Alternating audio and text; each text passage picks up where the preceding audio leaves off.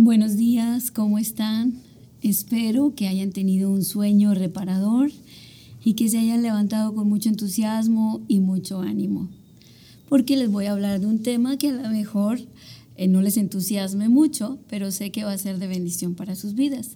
Y vamos a continuar con Primera de Pedro, capítulo 2, del versículo 18 al 20, que dice, Criados, estad sujetos con todo respeto a vuestros amos, no solamente a los buenos y afables, sino también a los difíciles de soportar, porque esto merece aprobación.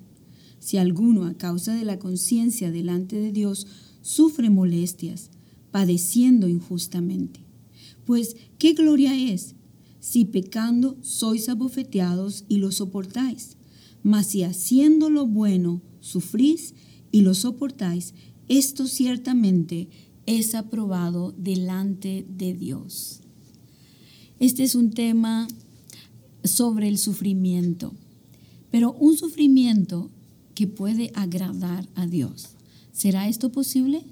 Que el sufrimiento de sus hijos pueda ser agradable delante de Dios. El sufrimiento puede ser un tema controversial y yo solamente quiero hablarlo de manera algo superficial, obviamente no profundo, porque es algo que todos los seres humanos hemos enfrentado. Se dice que hay diversos tipos de sufrimiento, un sufrimiento físico, sufrimiento moral, sufrimiento espiritual y sufrimiento emocional. El sufrimiento físico, sabemos que todos en algún momento de nuestra vida hemos tenido algún tipo de malestar orgánico, nos hemos enfermado, nos ha dolido algo y sabemos que la solución es tomar algún tipo de medicamento o seguir algún tipo de tratamiento médico. Ese sufrimiento se puede resolver humanamente, de, entre comillas, relativamente, si a tiempo se trata, de una manera sencilla. Aún es así, es un sufrimiento.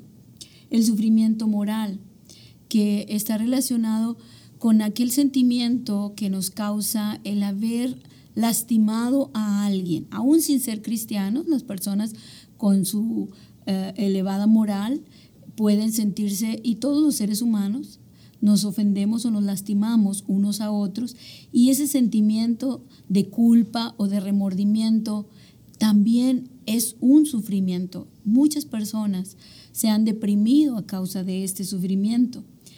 La solución que Dios nos da bíblicamente sería el arrepentimiento y el perdón para poder restablecer aquellas relaciones que fueron rotas. Existe el sufrimiento espiritual que desde mi punto de vista puede ser el más terrible de todos. Tiene que ver con un estado de oscuridad, completa ignorancia, abandono, eh, sometimiento y esclavitud al pecado, un alejamiento total de Dios, porque como dice la Biblia, estamos muertos en nuestros delitos y pecados. Y este sufrimiento del ser humano, aunque no lo reconozca, es tan fuerte y tan real que la mayoría de las personas lo, lo viven y les afecta en todo su entorno, en todas sus decisiones, en todas sus relaciones. También para ello, gloria a Dios por eso, hay una provisión bíblicamente por medio de Cristo, y Pedro nos lo recuerda, que Jesucristo padeció a causa de nuestro pecado y nos ha reconciliado con Dios.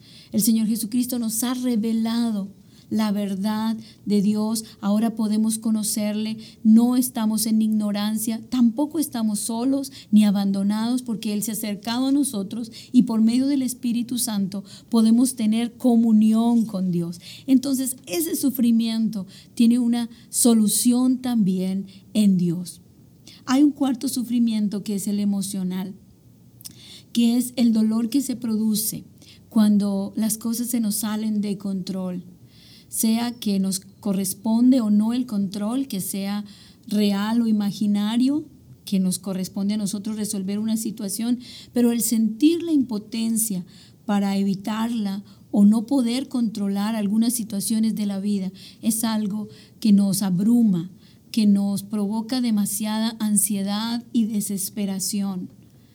Tal vez de los demás sufrimientos pensaríamos que es el más simple, porque es algo que no se percibe, que no se ve como eh, eh, los demás sufrimientos. Sin embargo, es uno de los más fuertes también porque nos produce demasiada desesperación y ansiedad.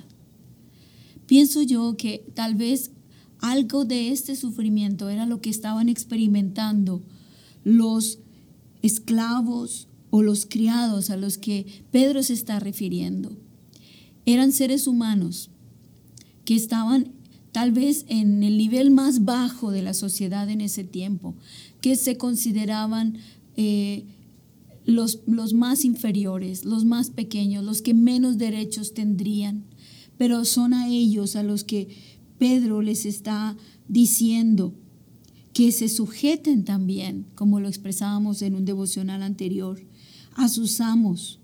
Y no solamente a los que los tratan bien, buenos y afables, sino también a los difíciles de soportar. Esto no es nada sencillo. Pero dice que este tipo de sufrimiento tiene buenas consecuencias, agrada al Señor. Ellos deberían de someterse por muy difícil que fuera soportar a amos injustos, a amos complicados, así se les llamaba, porque ellos en aquel tiempo no eran los patrones, ahora podemos hablar del jefe, de los patrones, de los líderes, de los que están a cargo, de los que tienen autoridad, de los representantes, etc. Pero en aquel tiempo eran sus amos, eran sus dueños. Ellos no se, se eh, eh, eran dueños de sí mismos, sino que tenían que obedecer a su amo porque le pertenecían a él. Y aun si los trataban mal, dice la Biblia que debían de someterse. Este sufrimiento era un, sufrimiento que les afectaba en su interior, en su conciencia delante del Señor, porque era un sufrimiento que a veces eran obligados a someterse a una injusticia, a hacer cosas que no querían hacer, que no eran agradables o que iban en contra de su fe, en contra de sus convicciones como cristianos. Era un sufrimiento a causa de lo que ellos consideraban correcto y justo y, los obligaban a hacer lo contrario. Los, los amos tenían ese derecho de obligarlos a hacer algo, aun si fuera ofensivo o denigrante para estos siervos, para estos esclavos, para estos criados. Era realmente un sufrimiento injusto que iba en contra de, lo, de su propia conciencia, de, su, de sus valores, de lo que ellos consideraban que era justo y bueno y de lo que ellos estaban aprendiendo de la palabra y de la predicación del Evangelio, del amor de Dios, de la bondad, de la misericordia, de la mansedumbre. Iba y se oponía a esa realidad en su corazón y en su mente. Pero Pedro les presenta que este sufrimiento no lo deberían de considerar como humillante para ellos, sino algo que los dignificaba. Es algo curioso esto, pero así lo presenta, porque levantaba su estima delante del Señor. Dice la escritura que este tipo de sufrimiento de un esclavo, de un criado, merecía aprobación delante de Dios, era aprobado por Dios. ¿Se imagina? que usted y yo enfrentemos un sufrimiento en el cual Dios se agrada de ello, Dios aprueba ese sufrimiento y obviamente nos referimos cuando se, nos trata con injusticia, cuando se nos trata eh, sin respeto, sin reconocimiento, sin valorársenos. Pero aún así dice la Biblia, que nos sometamos y es que este sufrimiento viene de una autoridad.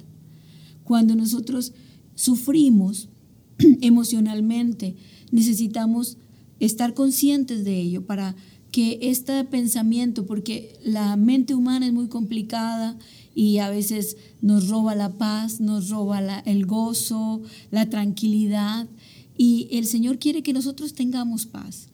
Algunos recomiendan que tenemos que entender de dónde viene ese sufrimiento y afrontar esa realidad. Nos tocó enfrentar ese sufrimiento. Ellos eran esclavos.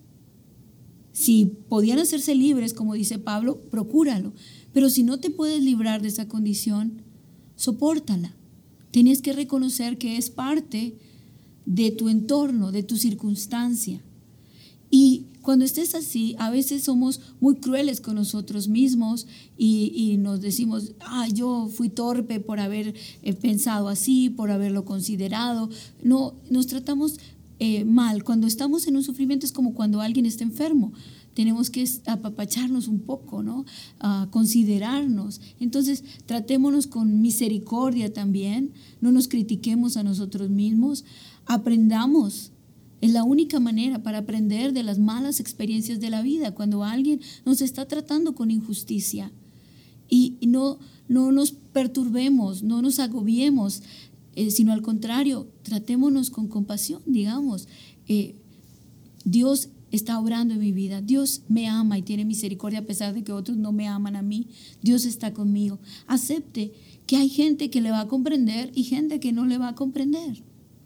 Pero hay alguien que sí lo conoce y lo ama y que siempre estará con usted para ayudarlo, cualquiera que sea la circunstancia de sufrimiento que usted esté enfrentando. Y sea honesto y sincero con usted mismo. A veces cuando verbalizamos nuestros sentimientos, nuestras emociones, podemos canalizarlas correctamente, porque si las ahogamos y no las dejamos y no las canalizamos correctamente, no las sacamos de nuestra mente, de nuestro corazón, podemos lastimarnos nosotros y lastimar a otros. Entonces hay que expresarlo. Qué lindo es cuando lo podemos hacer en oración o lo podemos compartir con alguien de nuestra confianza o le podemos eh, eh, escribir cuál es nuestra situación para poder buscarle una solución. Siempre habrá alguien que esté cercano a nosotros para ayudarnos. Aún en los sufrimientos peores, Dios enviará a alguien en nuestra ayuda. Hay gente que está ahí cercana y que a veces por nuestros pensamientos negativos no los valoramos, no nos damos cuenta que están ahí. Tenemos que apreciar a las personas que Dios ha acercado a nosotros, que no tienen tal vez la culpa de lo que nosotros estemos enfrentando, del dolor emocional que estemos sintiendo, pero están ahí. Apreciémoslos, conservémoslos y agradezcámosle que son tolerantes con nosotros aunque nosotros estemos desesperados y ansiosos. Y por último, descubra qué es lo que está ocasionando ese sufrimiento. ¿Es un sufrimiento real o es un sufrimiento imaginario? ¿Realmente cometieron una injusticia con usted? ¿Realmente era la responsabilidad de usted resolver una crisis o una situación que se presentó? O no fue su responsabilidad y usted se está culpando por algo que no es responsable. Y aún si es responsable, recuerde que Dios está ahí cercano para ayudarle, para encontrar una respuesta a cualquiera que sean sus situaciones. Por eso Pedro coincide y más adelante en el capítulo 6 del 5, perdón, del 6 al 11, él dice que después de que hayamos sufrido, él nos exaltará en el momento oportuno, cuando fuere tiempo. En segundo lugar, dice que Dios cuida de nosotros y que nuestra ansiedad la podemos depositar y descargar en Él. También nos recuerda que el diablo está como león rugiente buscando a quien devorar. Piense que Él es el causante de esas sensaciones, de esos malestares, de ese enojo, de esa ira, de esa frustración, de esa desesperación y identifique de dónde viene. Pero también entienda que hay personas que Dios pondrá ahí para que le puedan ayudar y comprender, porque Dios es un Dios de gracia. Y que después de que haya usted enfrentado algún sufrimiento, alguna injusticia en particular, alguna frustración, alguna ansiedad, él dice y termina en el versículo 11 diciendo que nos va a perfeccionar, nos va a afirmar, nos va a fortalecer y nos va a establecer. Entonces Dios quiere que enfrentemos el sufrimiento haciéndolo bueno. Vuelve a repetir este pasaje. Que padezcamos, sí. Tenemos que sufrir, todos en esta tierra. Sufriremos de diferentes tipos de sufrimiento. Pero qué mejor que lo hagamos haciendo el bien. Qué mejor que lo hagamos por una injusticia contra nosotros. Y si Dios la permitió, Dios se va a glorificar con eso. Y Dios va a ayudarnos a enfrentarlo y a resolverlo. Si has soportado tus errores, tus equivocaciones, tu pecado, dice que si aún hemos soportado el sufrimiento a causa de lo malo que hemos hecho, ¿cuánto más no podemos sufrir o soportar las injusticias de las cuales podamos ser objeto?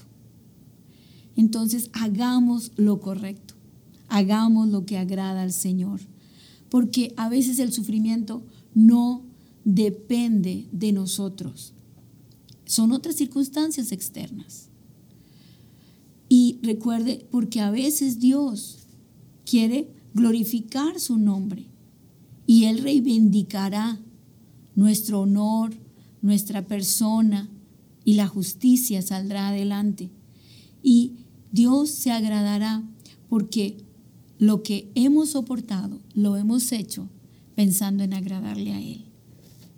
Así es de que el sufrimiento, si lo vemos desde esta manera, no será tan difícil de enfrentar. Dios los bendiga, hermanos, y adelante, Dios está con nosotros. Oremos, hermanos. Padre, te pido, Señor, por a todos aquellos que en este momento pueden estar enfrentando algún tipo de dolor o sufrimiento, que ellos puedan mirarte en medio de esa adversidad y saber que tú los amas, porque tú te agradas, Señor, cuando sufrimos por tu causa, cuando sufrimos injustamente, cuando sufrimos por un propósito, que tu nombre sea glorificado. Pongo en tus manos la vida de cada uno de mis hermanos y te doy gracias por estar ahí presente en medio de cada circunstancia. En Cristo Jesús. Amén.